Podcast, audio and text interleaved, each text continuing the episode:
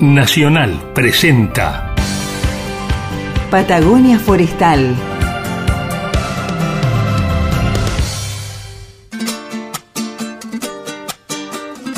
Patagonia Forestal, un espacio de encuentro y diálogo para compartir saberes y miradas.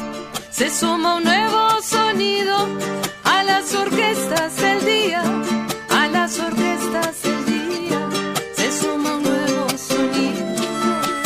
Un territorio de ideas y proyectos con visión de futuro. Patagonia Forestal, un programa del CIEFAP. Patagonia Forestal, un lugar para sentir la investigación, la innovación y el desarrollo.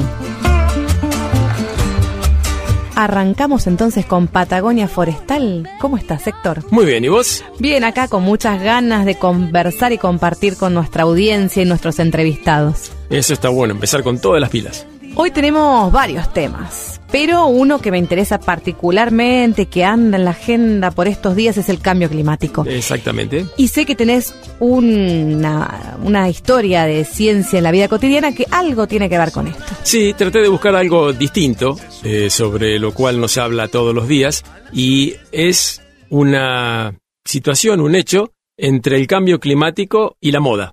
A ver. Que ¿qué parecieran dos cosas que, Que nada que ver. Sí, bueno, la moda también se puso las pilas y eh, la Agenda Mundial de la Moda, que es una ONG que tiene como objetivo tratar de promover la sostenibilidad de esta, de esta industria, y una consultora mundial, McKinsey & Company, que ofrecen servicios para hacer más eficiente a las empresas y que también están comprometidos con el tema de, de minimizar el cambio climático, hicieron una evaluación de la situación ambiental de la moda a nivel global. Y por supuesto que la nota tiene un diseño muy vistoso. O sea, la- ustedes abren la página y, y claro, se, se te viene encima, ¿viste? La- Sí. Claro, pues sí, esto tengo que leerlo de alguna forma y está bien, está acorde con lo que implica las ventas en el mundo de, del- de la moda.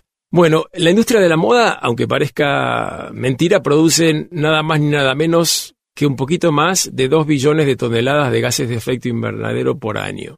Eh, lo que equivaldría a juntar las emisiones de Francia, Alemania y el Reino Unido. 70% de estas emisiones vienen de la producción de los materiales que se utilizan en la moda, ¿no es cierto? Y 30% del, de lo que es el embalaje, la comercialización. No digo packaging porque estoy hasta acá de los anglicismos. Sí, no quiero saber más nada con los anglicismos. Si vamos a hablar inglés, vamos inglés. Si hablamos castellano, hablamos castellano. Son cosas de viejo, pero téngame, a téngame paciencia, téngame paciencia, sí. Una buena noticia es que no es tan caro dentro de la industria de la moda reducir las emisiones. Se pueden reducir sin tener un costo muy alto, cosa que no es posible en otras ramas de, de la industria, ¿no es cierto? Pero fundamentalmente eh, este estudio menciona que para lograr resultados concretos todo va a depender del compromiso de los actores. Como todo. Como en todos los casos, acá no se descubre la pólvora, pero bueno, es- lo remarcan porque es, es verdad. Y si se quiere obtener resultados importantes para, para el 2030, como es la perspectiva del horizonte hacia el cual nos El estamos objetivo. dirigiendo, eso va a requerir aún un mayor compromiso.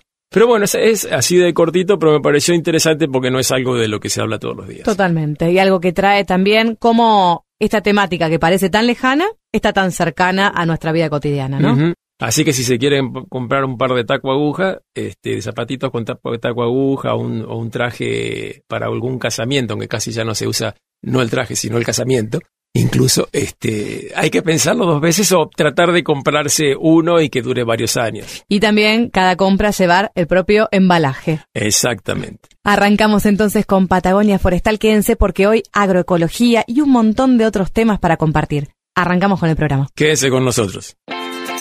Todos los jueves, de 18 a 19, con la conducción de Carla y Héctor, Patagonia Forestal, Patagonia Forestal edición 2021. Hoy, Héctor, vamos a conversar con Lucila Bertotti. Ella es ambientóloga. ¿Alguna vez escuchaste esa definición?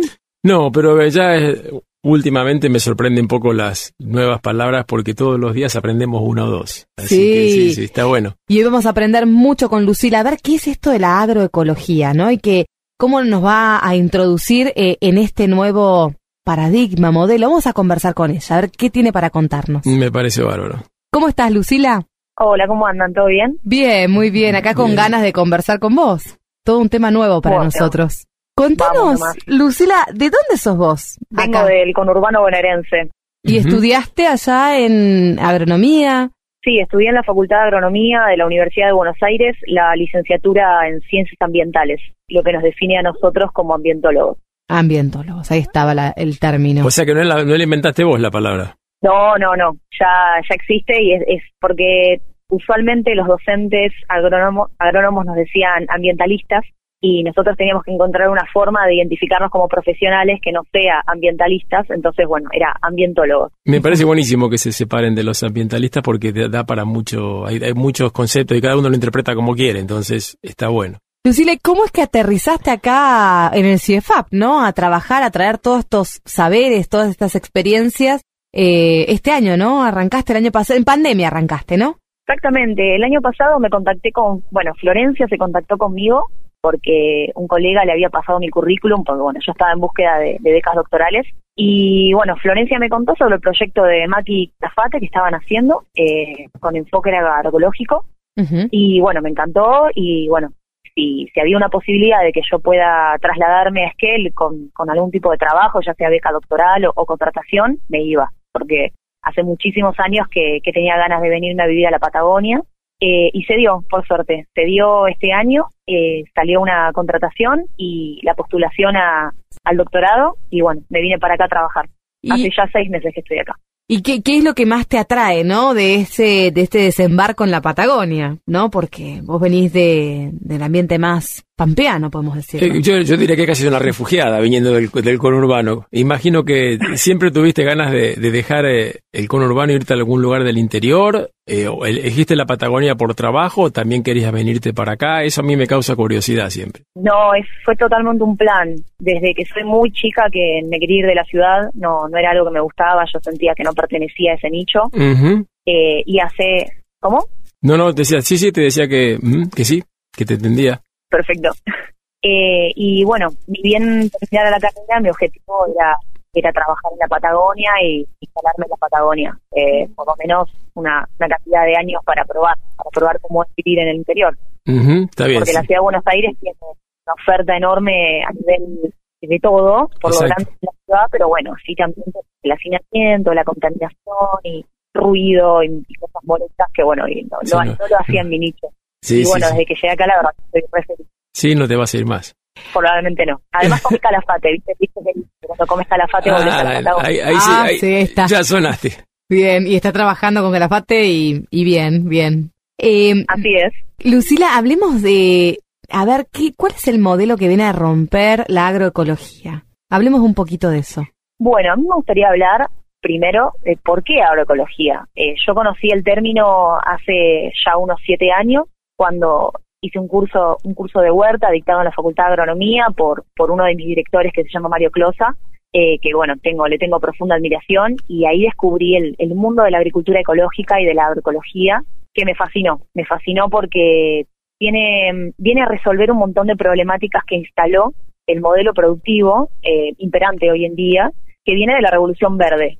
Y bueno, eso sería básicamente la, la, el núcleo ¿no? de la problemática. Eh, la instalación de la revolución verde, que es el, el paradigma de la, o la, bueno, sí, la revolución verde, que bueno, básicamente consistía en un incremento sorprendente y repentino de la producción de granos Ujú. que ocurrió más o menos en los años 60 en países en vías de desarrollo. Y bueno, ¿qué tenía, qué tenía este paquete tecnológico, este, este pack de, de medidas que implementaba la Revolución Verde?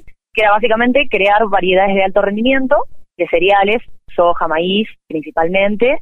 Eh, para el sostenimiento de estas variedades de alto rendimiento utilizan insumos fitosanitarios de origen químico, que son los llamados típicamente agrotóxicos eh, que esos pueden ser tanto fertilizantes químicos como, bueno, los, los típicos biocidas, que son los herbicidas, los fungicidas y otros pesticidas. Por otro lado, tenemos la mecanización de las tareas agrícolas, esto de toda la implementación de maquinarias de alto porte, para que todo sea mucho más simplificado y fácil de, de exportar o de vender o de comercializar, y la implementación de riego eh, mecanizado también. Bueno, y eso vino que en Argentina, a mediados de los años 90, hayan venido variedades de alto rendimiento y transgénicos, ¿no? Siempre hablamos de transgénicos, hoy en día en Argentina tenemos a la soja, al maíz, al algodón y recientemente aprobado, políticamente aprobado, el trigo. Eh, además de este, además de las variedades de alto rendimiento, para poder sostener estas variedades de alto rendimiento necesitaban fertilización. Vinieron los fertilizantes eh, y fósforo de origen químico, la adopción del modelo de siembra directa, que era una, una forma de producción basada en eh, en que digamos la forma de labrar el suelo se que no se labre el suelo con maquinaria, simplemente se echen herbicidas para que todas las plantas que estaban ahí mueran y sobre eso vuelven a, a sembrar el cultivo siguiente. Claro. Y bueno, la utilización del resto de los fitosanitarios, los herbicidas y, otros plaguicidas. Eh, usted, o sea, la todas las mejoras que propone eh, mm, la nueva tecnología, o sea, ustedes no, digamos, no es que demonizan lo que era la, la antigua la antigua Revolución Verde, sino que sería un, escalón más. Yo te digo porque yo presencié la Revolución Verde y en aquel momento era algo espectacular comparado con lo que se conocía hasta el momento y para, digamos, para las necesidades de alimento del mundo y que yo se vea como algo repositivo. Yo creo que son, son como etapas y una evolución de algo y este, por ejemplo, yo también tengo problemas con el término de, de agrotóxico. Para mí los, tanto los, los herbicidas como los fertilizantes no son intrínsecamente malos, sino depende en qué proporción se usen y cómo se usen, ¿no? Este, o sea, claro, como... Sí, o sea, y obviamente se han hecho desastres con el tremendo exceso de herbicidas, y sobre todo plaguicidas que son muchísimo más, más peligrosos que los herbicidas este, en los últimos años y que, bueno, obviamente es lo que predispone a, a la gente a verlo como algo intrínsecamente negativo. Pero, o sea, lo que por ahí la, la pregunta concreta es, digamos, ustedes con la nueva tendencia que tiene un montón de, mejoras en cuanto a la disminución de, utilización de productos químicos, que de por sí indiscutiblemente siempre es, bueno, ¿no es cierto? Pero o sea, eso, eso no implica eh, demonizar lo que se venía haciendo hasta el momento, sino por ahí tratar de eh, cambiar lo que, se, lo, que, lo que está mal. La cuestión de la revolución verde eh, duplicó la producción mundial de alimentos. Es decir, estas estos implementos duplicaron la producción de alimentos, que justamente fue para eso que, se creó esta cuestión, ¿no? Porque, bueno, había hambre en el mundo, necesitaban incrementar los rendimientos e intensificar las producciones justamente para poder crear más alimentos. El problema fue que debido, bueno, a, la concentración del capital y de las tierras, eh, y bueno, que justamente haya grandes empresas que se encargaran de profundizar y difundir estos modelos, el alimento pasó a ser de un alimento justamente a una mercancía. Y esta mercantilización de la alimentación generó que los alimentos vayan para otro lado, que no era justamente alimentar al mundo. Yo, yo, coincido con vos plenamente que este, no, el mundo no es justo y que la, forma que está repartida la riqueza es absolutamente eh, loca, porque el 2% del, de, la población tiene prácticamente el 80% de, de los bienes, ¿no? Pero por otro lado, sí, sí, pero por otro lado me parece que tampoco lo que es la producción de alimentos puede estar excluida de lo que es el comercio en general. El que produce alimentos también tiene derecho por ahí a, venderlo como un bien más, como el que produce autos o el que produce cualquier otra cosa. Sí, bueno, eso es una, eso es una, eso es un debate complejo. Por eso te digo, o sea, yo, quería, claro, yo, simplemente quería traer el punto, este, en ese sentido que, bueno, ese es un poco mi, mi pensamiento y que lo quería expresar nada más. Perfecto, perfecto. Lucila, eh, justo cuando hablo tengo un poquito de interferencia, entonces por ahí no los escucho tanto cuando hablan, perdón si los interrumpo. No hay problema. Lucila, y desde tu perspectiva, eh, ¿son compatibles ambos modelos? ¿Pueden transitar de la mano? Lamentablemente no. Sí, creo que no tiene, sí, sí, coincido, y varios autores sostienen que no, que no es posible, como bueno, eh, Sarandón, que hoy en día es, eh, preside la Sociedad Argentina de Agroecología, y Pablo Titonel, que es un referente a nivel mundial de, la agroecología, sostienen que no, que, que no, no es posible porque vos tenés dos campos, eh, uno lindero al otro, y vos no podés sostener tu modelo agroecológico porque es contaminado por tanto por los agroquímicos que te tira el, el modelo del digamos el, el cultivo del lado, sino también por la contaminación en base a los transgénicos. Claro. Eh, tenés tanta contaminación de, de un lado hacia el otro que lamentablemente son, son modelos que no pueden convivir por lo menos cerca del campo. Vos, de hecho, para certificar tu producción orgánica, si es que la querés certificar, tenés un, cultivo y lo querés certificar como orgánico, sí o sí tenés que tener una zona buffer, o sea, más de 150 metros de barrera de protección natural para que los agroquímicos traten de por lo menos no contaminar demasiado el cultivo o eh, los transgénicos, desde la contaminación genética de los cultivos. Seguir produciendo bajo esta lógica actual, eh, ¿qué efectos o sí, sí, qué efectos mm, producen o qué, qué visión a futuro tenemos? Bueno, tenemos, digamos, ahora estamos viendo tres consecuencias globales, o sea, englobadas de lo que fue la aplicación de este modelo, sociales, económicas y ecológicas. Eh, y todo eso, obviamente, como que lo ambiental es transversal, ¿no? A cada una de ellas. Tanto a lo ecológico como a lo económico como a lo social, tenemos la parte ambiental metida dentro de cada una de ellas. Por eso utilicé el término ecología y no ambiental. Dentro de los sociales tenemos, por ejemplo, la pérdida de la ruralidad. Este modelo, este modelo de paquete de la revolución verde se caracteriza por concentrar, es decir, por que rinde a enormes cantidades de superficie. Entonces eso implica que los pequeños y medianos productores, al no serles rentable este modelo, tengan que abandonar esta práctica y generalmente arrendar sus campos. Por lo tanto, tenés una pérdida de, de las personas que están viviendo en el campo, por eso hoy en día Argentina tiene un 92% de su población viviendo en las ciudades, debido a la enorme migración que hubo desde los primeros, bueno, desde los años 50, 60. Por otro lado, tenemos el, bueno, eh, hablábamos del despoblamiento del campo, ah, como ya no necesitabas trabajadores rurales por esta, por esta implementación de las maquinarias, ya no hay trabajo en el campo. Entonces, no queda otra que venirse para, para la ciudad para poder buscar un, un mejor trabajo. Así desaparecieron también los pequeños productores y obviamente los problemas asociados a la salud por consumir alimentos contaminados y la exposición de los trabajadores rurales, los pocos trabajadores rurales que quedan, eh, contaminados por la aplicación de insumos fitosanitarios sin las correspondientes medidas de seguridad, que obviamente eh, figuran a veces en los envases, algunas empresas le avisan, pero lamentablemente la mayoría de las veces eso no ocurre. Entonces tenemos enormes casos de, cáncer y de problemáticas crónicas causadas por la exposición constante a, los agrotóxicos. También, bueno, tenemos el- esta cuestión de, de las escuelas fumigadas, de las, de las poblaciones fumigadas. eh, hay muchos ejemplos en Córdoba.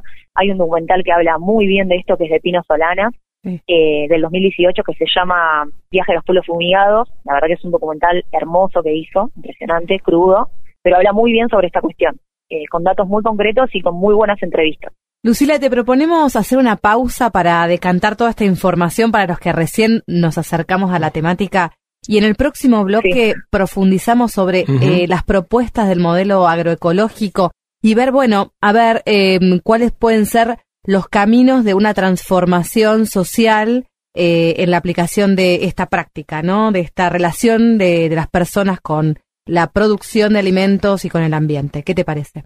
Sí, claro. Seguimos en un ratito nomás, quédense porque esto es Patagonia Forestal, aquí en Radio Nacional Esquel. Patagonia Forestal, un espacio de diálogo sobre investigación, innovación y desarrollo.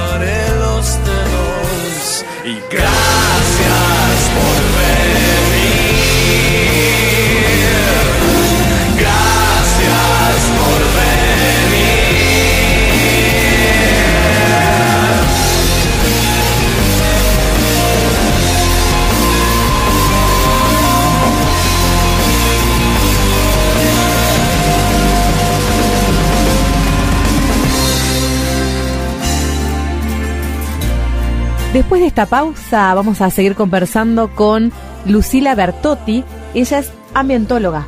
Así era, ¿no? Ambientóloga. Y estábamos hablando sobre la producción de alimentos, sobre el modelo actual de producción y sobre las propuestas de eh, este paradigma de la agroecología. Justamente por este mes estamos celebrando aquí en Argentina el mes de la agroecología que se celebra del 20 de octubre al 20 de noviembre y justamente la propuesta o el hashtag, la, la iniciativa de este año es El camino es la agroecología.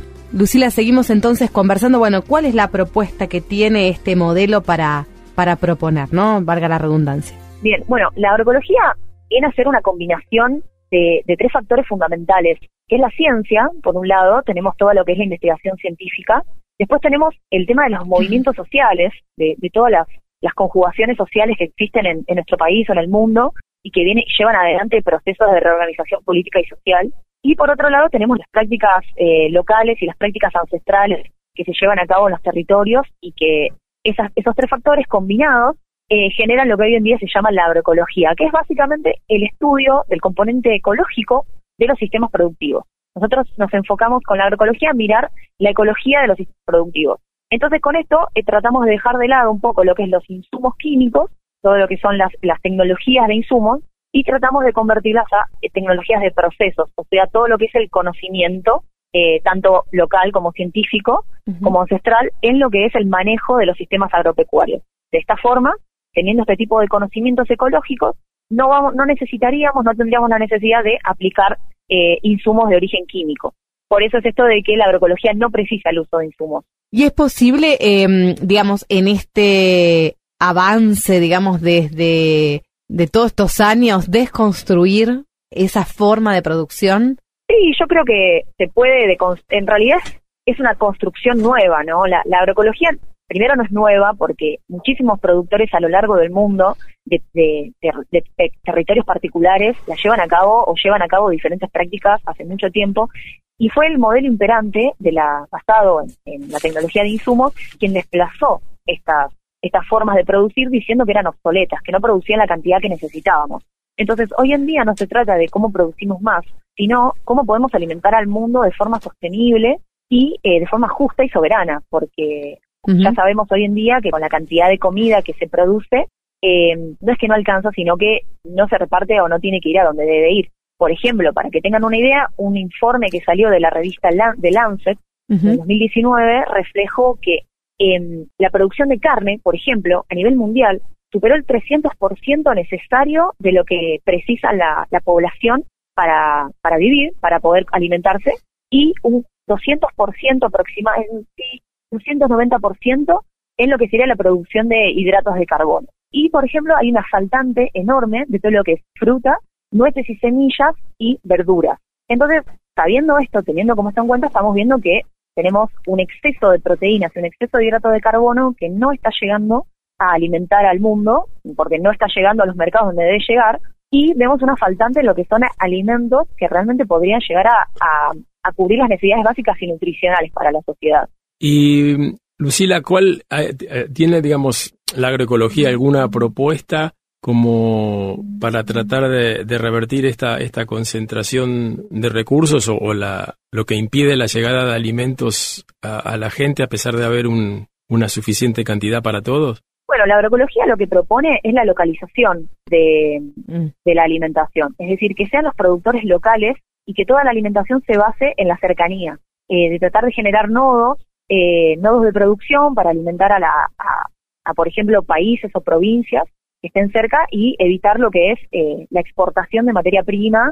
Ya sabemos bien que, que si bien produce, produce divisas, eh, no está generando lo que en su, en su momento quería generar, ¿no? que era alimentar a la población. Eh, entonces, bueno, la propuesta de la agroecología es, localizar la producción. Pero en ese caso no podría comer más bananas, o naná, o... Acá en Patagonia. Uno de los ejemplos claros, por ejemplo, a nivel país es el de la UTT, que son productores organizados que tienen nodos específicos en cada, en cada punto del país y que ellos eh, tienen sus propias, por así decirlo, organizaciones productoras que, abastecen de alimentos a las localidades cercanas. Claro. y generan bolsones agroecológicos o distintas ofertas de productos agroecológicos. Eh, me parece bien, Lucila, lo que comentás de reforzar todo lo que tiene que ver con la producción de alimentos a nivel local. Lo que se me ocurre también es si eso eh, necesariamente implica eliminar el 100% de las exportaciones, o sea que nosotros, por ejemplo, en Patagonia dejemos de comer banana. ¿Tiene que ser así o se puede seguir haciendo algo de intercambio a nivel mundial? Sí, yo creo que eso es una cuestión quizá más política, es decir, de relaciones internacionales y, y políticas que obviamente de un día para el otro no van a poder dejar de existir porque, porque bueno, es, es una cuestión de comercio mundial, ¿no? Y de los mercados internacionales que, que condicionan incluso a veces las relaciones que existen entre los países, entonces, bueno, es una, es una cuestión mucho más compleja, pero sí en lo que podemos ir avanzando es en el desarrollo local de, por ejemplo, las producciones como banana. Salta tiene una, está empezando a tener organizaciones de productores de banana agroecológica que pueden tranquilamente exportarse a nivel país, bueno, no exportarse, sino comercializarse a nivel país. Eh, obviamente no van a tener el, el- el color y la apariencia de, de una banana de Ecuador, pero son igualmente, eh, son Nutricionalmente. No, no, saludables, sí. ricas y obviamente tiene una huella de carbono mucho menor. Uy, esto eh, realmente da. Bueno, vamos a tenerla Lucila en varios programas, te cuento, Héctor. Esto Está es bueno. apenas el comienzo de eh, una introducción a la agroecología. Pero antes eh, de hacer un cierre de esta presentación, Lucila, contanos un poco cómo introduce el tema de la agroecología ahí en el vivero del CIEFAP y en el trabajo con especies como el maqui y el calafate. Bueno, una de las cosas más interesantes que justamente me llamó la atención de este, de este doctorado es el carácter integral que tiene, eh, porque estamos eh, en un punto de, mezclar agroecología con restauración ecológica, con desarrollo rural y, con soberanía alimentaria, y el desarrollo de nuevos productos basados en el uso de la biodiversidad, lo cual eh, son temas que, que son súper actuales, súper novedosos, y, y unirlos y encontrar los puntos en común es un desafío. Eh, así que la verdad que es súper interesante. Hoy en día en el vivero estamos empezando a reproducir plantas de calafate y maqui, ya tanto Florencia como Liliana vienen trabajando hace varios años, eh, y yo me, me, me sumé al equipo para dar el aporte más de, de la transición hacia la agroecología y hacia el desarrollo local, trabajando con pequeños productores, enfocado en la agricultura familiar y para promover el desarrollo precisamente local. Súper interesante. Me quedo con unas ganas de hacerle muchas preguntas a Lucila, pero vamos a guardarnos algunas para las próximas intervenciones, ¿te parece, Héctor? Me parece perfecto. Lucila, te agradecemos muchísimo esta introducción y te esperamos en próximos programas para que nos sigas eh, ahondando sobre los beneficios de la producción agroecológica. Perfecto, muchas gracias. Gracias. Espero que les haya gustado. Por supuesto. Hasta la próxima, gracias. ¿eh? Chao, chao. Seguimos con Patagonia Forestal, quédense porque todavía hay mucho más por compartir. Patagonia Forestal.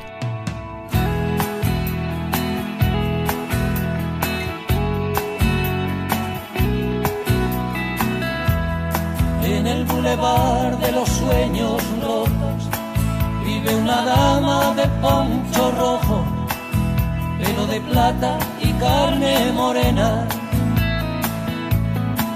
mestiza ardiente de lengua libre, gata valiente de piel de tigre, con voz de rayo de luna llena. por el bulevar de los sueños rotos. Pasan de largo los terremotos y hay un tequila por cada duda. Cuando Agustín se sienta al piano, Diego Rivera, lápiz en mano, dibuja Frida Kahlo desnuda.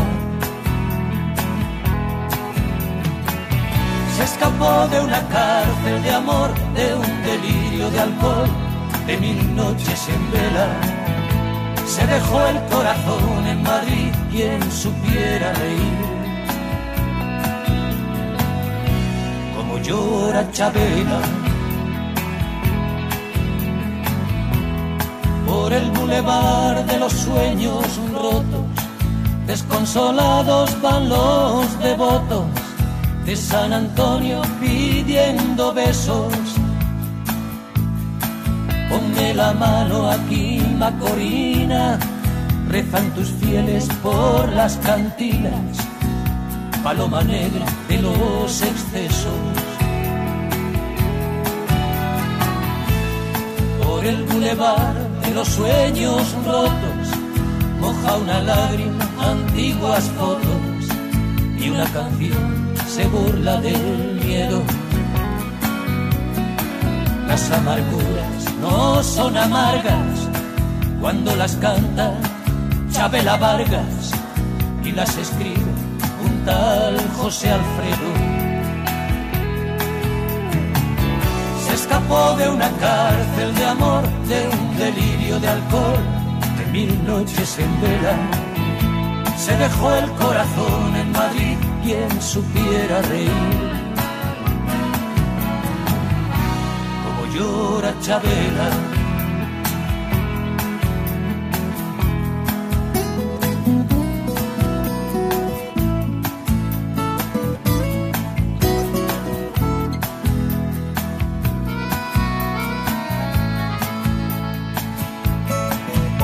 Amarguras no son amargas cuando las canta Chabela Vargas y las escribe un tal José Alfredo. Se escapó de una cárcel de amor, de un delirio de alcohol, de mil noches en vela. Se dejó el corazón en Madrid, quien supiera reír. Llora Chabela por el bulevar de los sueños rotos.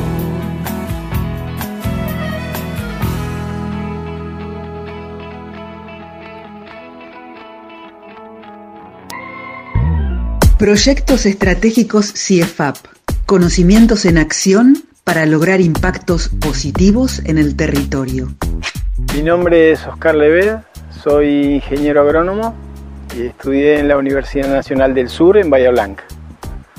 Estamos en el vivero forestal Mallín Ahogado, que depende de la Dirección de Bosques de la provincia de Río Negro, Ministerio de Agroindustria. El nombre del proyecto que trabajamos con CIEFAP es eh, Frutos Rojos Nativos Comestibles del Bosque Andino Patagónico. El objetivo el proyecto, eh, la producción, la reproducción y la comercialización de, las, de los cuatro berries nativos que estamos trabajando, dado a su gran nivel alimenticio y, y que tienen. Eh, la parte que nos corresponde a nosotros es la de reproducción y multiplicación de las cuatro especies que estamos trabajando. Las especies son Berberis eh, darwini, michai, Berberis microfila, calafate, Aristotelia chilensis maki y parrilla grande eh, Ribes maguilianico. Eso se utiliza a nivel medicinal, tienen altísimos valores eh, medicinales, curativos y como frutas, como eh, productos industriales, eh, tiene mucho valor y ese es el, el sentido de esta fruta. Nosotros estamos en, continuamos la reproducción y la multiplicación porque eso es lo que tenemos que hacer, lo hacemos todos los años, ya sea la parte de estacas como la parte de semilla. Y además estamos ya haciendo algunas plantaciones a campo, esta que estamos viendo ahora es una plantación que tenemos de Berberis darwini hecha acá en el vivero, también tenemos de Ribes magellanicum, tenemos plantaciones hechas de, mm, de calafate en la línea sur. Este año plantamos también en Jacobasi. Este, y esa es la etapa que estamos ahora. Desde el vivero nosotros, nuestro trabajo es la, la obtención de las plantas. ¿no? Eh, y después tratar de hacer ensayos en los lugares, en chacras, este, para, bueno, para justamente ponerlo en producción. En, en Darwini es una especie de este, de este lugar, nativa de este lugar y crece en estos ambientes. Eh, Berberis microfila, calafate, no, ella no crece en estos lugares, es más esteparia, por eso estamos trabajando de la zona de Ñorquinco al este. Hicimos una plantación el año pasado en Mamolchoique y también hicimos en Ingeniero Jacobas y este año volvimos a repetir. Desafíos es que tratar de lograr implementar la mayor cantidad de hectáreas posibles para producción de fruta de estos eh, berries nativos que, que son, primero, que son de alto valor nutricional y además porque son especies nativas. Entonces, valorizarlas, darles todo el valor que tienen y tratar de hacer lo más que podamos. Ese es nuestro desafío. Las voces de nuestros investigadores te llevan a conocer el día a día de los proyectos estratégicos que enriquecen la ciencia activa de Patagonia. Patagonia Forestal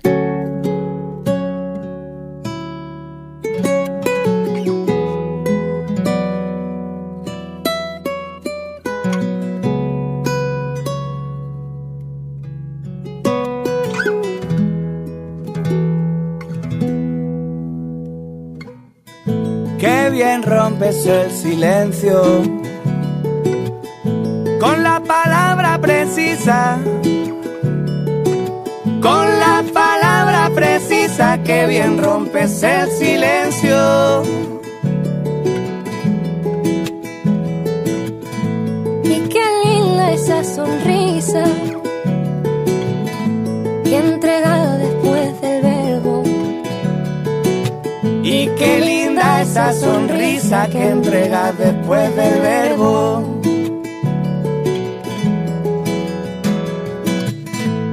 Yo beso por donde pisas, cual fueras tierra sagrada, cual fueras tierra sagrada, yo beso por donde pisas.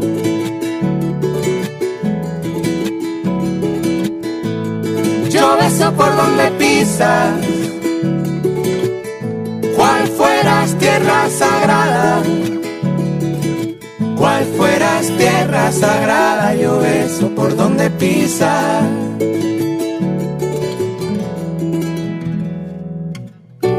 Si ves un monte de espumas, es mi verso lo que ves.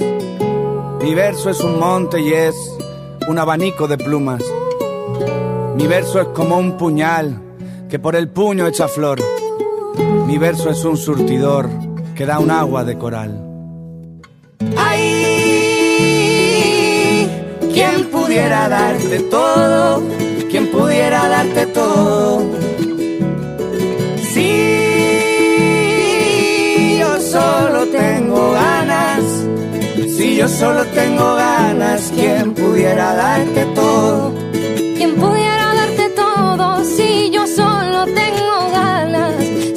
Solo tengo ganas, ¿quién pudiera darte todo? ¿Quién pudiera darte todo?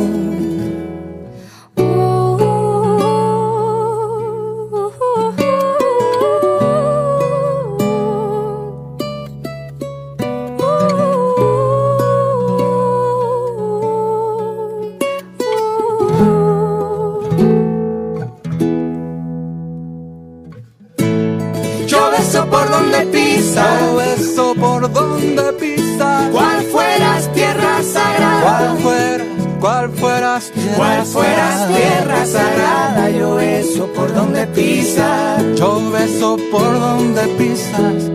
Cual fueras tierra sagrada. Yo beso por donde pisas. Yo beso por donde pisas. Cual fueras tierra sagrada. Cual fueras tierra sagrada. Cual fueras tierra sagrada. Yo beso por donde pisas. Yo, Yo beso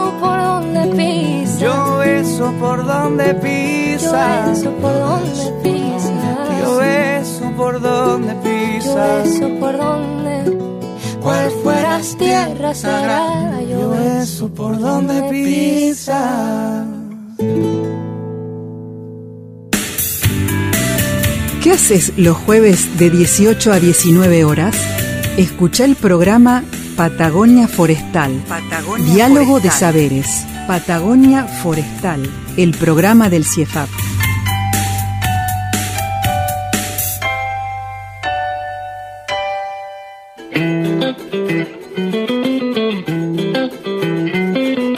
Mi nombre es Virginia Hachman, soy técnica viverista, recibida de la Universidad de Río Negro en Bariloche. Me, trabajo acá en el vivero forestal de Macina Ahogado desde inicios del proyecto con el CIEFAP en noviembre de 2016 y mi tarea es la parte de reproducción y multiplicación agámica y también eh, sexual, digamos, por, por semillas. Bueno, dentro de, del proyecto la, mi trabajo es la multiplicación y la reproducción de estas cuatro especies que ya nombró Oscar, el maqui, michay, calafate y la parrilla gigante. Bueno, hicimos varios ensayos desde que inició el proyecto en noviembre de 2016 Hicimos ensayos con eh, Michay y con Calafate de, reproducirlos a través de semillas y de multiplicarlos agámicamente a través de estacas. Con el primero tuvimos bastante buen éxito, una buena, logramos una buena cantidad de plantas y eh, con estacas no nos fue tan bien, pero en, otoño de este año, del 2021, em, en esta plantación que ya la tenemos hace más o menos cuatro años, hicimos una, eh, experimentamos una nueva técnica que es eh, hacer acodos con que la planta ya tenía como un, eh, un acodo natural y lo que hicimos fue digamos, forzarlas un poco más con, con, unas horquillitas, las fijamos más al piso, las cubrimos con mulching, algunas las, las tratamos con, con hormona, con ácido indolbutírico y otras las dejamos así. Esto lo hicimos en, otoño de este año y la idea es levantarlas en el otoño del 2022 para ver eh, si ya emitieron raíces y si ya la podemos separar de la planta madre y así obtener nuevas plantas, ¿no? Y lo que estamos logrando con esto es, digamos, un clon o varios clones de la planta madre, eh, o sea, estamos copiando la edad, eh, características y además la edad, con lo cual estas plantas ya van a florecer y fructificar en un tiempo menor que si fueran hechas por semilla. ¿Y esta temporada es la, primera vez que tienen frutos o no? No, esta es la segunda, es la primera que tienen gran cantidad por lo que pueden ver. Ya el año pasado recolectamos algunas semillas y ya hicimos siembra de esta plantación y de otras plantas que tenemos también en el parque. La idea es cuantificar a ver cuánto sale por, planta, cuántos kilos, ojalá el rendimiento por planta de frutos, que eso todavía no lo hicimos. Las pocas frutas que sacamos, frutos que sacamos el año pasado fueron para obtención de semillas. Y este año, bueno, si vemos que vienen bien, la idea es hacer una cuantificación de, producción, ¿no? Por planta.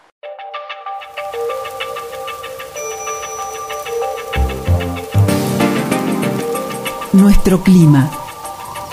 Porque no solo importa el tiempo. Acompáñanos a conocer el clima de nuestra ecorregión patagónica.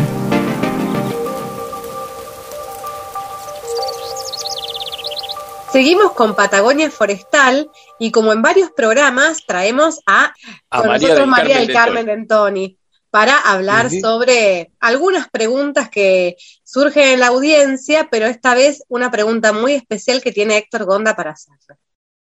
Sí, sí, María del Carmen, la verdad que lo que me ha intrigado hace mucho tiempo, María del Carmen, es cómo sería nuestro clima si no estuviera la cordillera, por el hecho de que todas las cosas, ocurrencias climáticas, el cambio de la lluvia yendo de este a oeste, etcétera, siempre lo explicamos a través de la existencia de esta cadena montañosa. Entonces, me intriga saber cómo serían las cosas hoy día si no se hubiera levantado la cordillera, si el movimiento de las placas tectónicas hubiese sido otro, y, y si fuera todo planito desde Argentina al oeste hacia Chile y terminara la costa chilena, como termina la provincia de Buenos Aires, Chubut y Santa Cruz, cayendo suavemente sobre el mar, algún que otro acantilado, pero digamos nada de, gran importancia.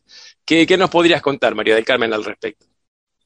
Bueno, buenas tardes a todos. Este, acá Héctor nuevamente con sus, sus, este, sus curiosidades sobre el clima que vamos a, tratar de, aclarar. Nosotros estamos, alguna vez lo hablamos en otros programas, en una región del mundo donde predominan los vientos con dirección o con alguna componente oeste. Es decir, a nosotros las masas de aire nos vienen del Océano Pacífico generalmente desplazándose del oeste hacia el este. Al encontrar la cordillera de los Andes y venir con cierta humedad desde el océano, ascienden, se produce el enfriamiento del aire, la condensación y precipitación del lado chileno. Y eh, acá en la región patagónica, como la cordillera no es tan alta como un, poco más este, hacia el norte, por ejemplo, como en Mendoza, eh, hay un cierto paso de aire húmedo especialmente a través de los valles transversales, que permite cierto ingreso de humedad y penetración. Eso nos da esa franja en la que eh, la eh, precipitación disminuye muy rápidamente, pero tenemos algo de precipitación hasta llegar a la, zona de Cotono y luego la zona árida de, este, o semiárida de la estepa patagónica. Si la cordillera no estuviera... Entonces, el hecho de que eh, San Juan, Mendoza, Catamarca, toda esa zona del norte eh, sea mucho más árida que la nuestra tiene que ver con, fundamentalmente con que la cordillera es hasta tres veces más alta, dos y tres veces más alta.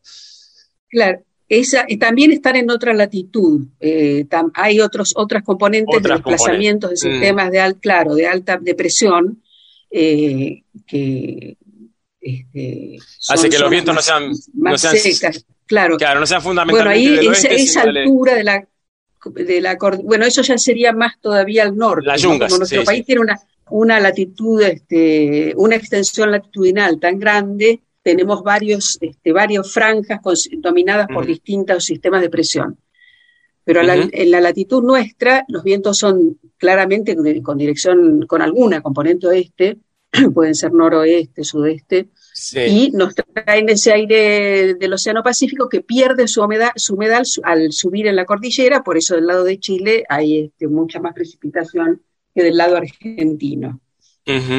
Ahora bien, si la cordillera no estuviera, el aire transitaría, como, como sucedía cuando no estaba esa barrera, con eh, abundante precipitación en, en toda la zona patagónica. Por lo tanto, tendríamos mucha más vegetación. Sí, o sea, no, no, no tendríamos la zona este, semiárida que, que vemos en este momento. Sí, eh, probablemente habría también alteraciones ah. del viento. Ajá, ah, también. Especialmente en la zona nuestra. ¿Y la estacionalidad seguiría existiendo la marcada época de lluvia en, función, en, relación a la, a la marcada eh, época de sequía o eso también por ahí cambiaría? No, eso eh, no cambiaría, porque eso en realidad responde a, justamente el desplazamiento de los centros de presión de los este, que vienen de, la zona de subpolares, digamos, y se desplazan hacia el norte y, llegan más al norte en verano este, en invierno, o sea, tienen un desplazamiento distinto latitudinal a lo largo del año. O sea que eso no, está afectado por la presencia de la cordillera. Lo que pasa es que como generalmente se desplazan en, con un sentido oeste de oeste hacia el este, entonces producen la precipitación del lado de Chile, pero no tiene que ver, no la época del año, eso no cambiaría. Lo, que, lo que sí cambiaría es que la precipitación este, ingresaría a toda la Patagonia. No tendríamos esa zona tan seca y probablemente los vientos, especialmente acá estaría en la zona cordillerana, obviamente estarían alterados porque eh, al no estar la cordillera, acá tenemos muchos cambios de dirección, eh, zonas de canalización, presencia de nubes, como esas nubes que hablamos siempre que parecen lentes, este, que son propias de, este, de la presencia del cordón montañoso y no estarían si no estuviese la cordillera. Está bueno. Entonces ahora lo que voy a decir lo agrego yo y me hago cargo. La vegetación también entonces probablemente sería muy distinta y capaz que podríamos estar hablando de tener mil, mil quinientos milímetros anuales en casi toda la extensión del territorio patagónico, por ahí con más precipitación igual al oeste, porque es de donde proviene la, la, humedad y siempre un poquito más, pero probablemente tendríamos, este, eh, sería todo verde y tendríamos varios millones de habitantes. Eh, sí, seguramente, porque sería mucho más factible el desarrollo de, de todo tipo de actividad agrícola. De todo tipo de actividad, claro, sí, seguramente. Sí sí, No, muy, es muy interesante. Igual, incluso en términos geológicos, la cordillera no hace tanto que se levantó, o sea que este, podríamos, de no haber ocurrido, digamos, estaríamos hablando de cosas muy distintas. Sí, yo trataba de trataba de imaginarme cómo sería esa fotografía, ¿no? De, este ambiente totalmente distinto. Eh, y cómo fue antes, ¿no? Eh, a, previo a la elevación de la cordillera. sucedería lo mismo en el norte del país, ¿no? Donde este, Chile tiene toda su zona árida porque el viento domina del este y la cordillera hace que la precipitación quede en Argentina. O sea que, el escenario sería realmente completamente distinto. Claro, Tampoco la- tendríamos el viento sonda en Mendoza, San Juan. Bueno, eh, desde Neuquén se registra viento sonda, pero es más típico o más conocido como propio de la zona de Mendoza y de San Juan, justamente porque la cordillera es más alta, aunque hay viento sonda hasta, hasta Jujuy. Eh, pero tampoco habría viento sonda si no estuviese Claro. la cordillera. Claro, y en, y en la yunga yo por lo, lo- lo- lo poco que he leído, como que también ya los vientos son predominantes del Atlántico y por eso que las laderas más con más vegetación son las orientales y no las occidentales, Claro. como, como en nuestro caso, que siempre a mí me parece re interesante ese tema. Pues súper interesante O sea que- la explicación. Otro día hablamos este, del tema de los usos horarios, que yo lo veo análogo a este caso en cuanto que, a que son, a- si- bueno, también somos un país mucho más largo que ancho, pero también tenemos nuestra, nuestro buen, eh, nuestra buena extensión en el sentido de los paralelos y también en teoría deberíamos tener más de un uso horario si fuéramos estrictos y nos restringiéramos exactamente a, a los números. Lo bueno, pero eso Bueno, en algún momento han habido claro, hemos distintos hecho usos horarios en el país. Sí, Pero la es que no- verdad que es un, sí, es muy complicado Sí, porque la extensión no es tan grande y realmente este, complica muchísimas cosas el cambio de, de horarios. No sé si habría que analizar muy bien si, si se justifica o no, pero, pero ha habido épocas en las que hubieron Sí, yo- distintos, distintos horarios. Creo que una sola vez Yo se hizo. Sí, yo soy lo suficientemente grande para acordarme también de eso. Y la gente se la pasaría viajando porque saldrías este, a una hora desde el este y al oeste llegarías una hora antes y te, rejuvenece- te rejuvenecerías con cada viaje. Así que Claro, sería una forma promover el turismo. María, gracias como siempre por, por todas tus explicaciones y tu sentido del humor, porque la verdad que es muy agradable este espacio que compartimos aquí en Radio Nacional con vos. Bueno, me- un gusto siempre estar con ustedes y seguimos en la próxima oportunidad. Nuevas inquietudes de Héctor y de la audiencia. Muchas gracias, María. Bueno, a- Ah, seguimos. Gracias a Hasta la ustedes. próxima. Hasta la próxima. Seguimos así con Patagonia Forestal. Patagonia Forestal. Patagonia Forestal. Diálogo de saberes. Patagonia Forestal. Edición 2021. Ya es la hora, Héctor. ¿Cómo pasó, por favor? ¿Cuántos testimonios, cuántas historias lindas que hemos compartido esta tarde? Y sí, cuando el programa es interesante se nos pasa muy rápido. Volando. Me quedé con tu apertura del día de hoy, ¿no? Donde hablabas sobre esta huella, ¿no? Del consumo eh, que genera, de la, la huella que genera la, la producción y la circulación de indumentaria, ¿no? Sí, sí, sí, todas las cosas, eh, nuestro excesivo consumismo, donde realmente usamos o compramos co- más cosas de las que necesitamos. No se trata de, de pasar necesidad, digamos, evi- tratar de, de evitar el cambio climático, sino simplemente de no, de no derrochar y no comprar y no adquirir cosas que realmente no nos hacen falta. Hace en una pausa hablábamos de esas antiguas prácticas, ¿no? Del parche en los pantalones, de la vuelta del cuello de la camisa, Héctor. Sí, todavía lo hago. Tengo acá mi, mi modista de cabecera que me da vuelta los cuellos de la camisa. En, en realidad, para ser sincero, no lo hago por el cambio climático, sino porque me encariño con la ropa. Pero de Bueno. todas formas, no hay mal que por bien no venga. Pero son esas pequeñas prácticas que pueden contribuir a algo que parece tan lejano. Exactamente. Con esta idea nos vamos solo por hoy y hasta la semana que viene. Nos escuchamos en siete días. Hasta la próxima. Te busco y no sé a dónde estás. Las tribunas vacías dan desolación. Te busco en la Plaza de la Libertad. En la 9 de julio y Constitución. Tu alma cabullida en algún lugar. Temblando de frío sin ver el sol. Tal vez la estés pasando mal. Hace ya mucho tiempo que no sé de vos. A mí también me duele tanto, es la verdad. No puedo compartir mi mal humor. Saber cómo estás vos. Hay tanta gente que te quiere aconsejar y no saben cómo ponerse en tu lugar. Abrí tu corazón que te quiero escuchar.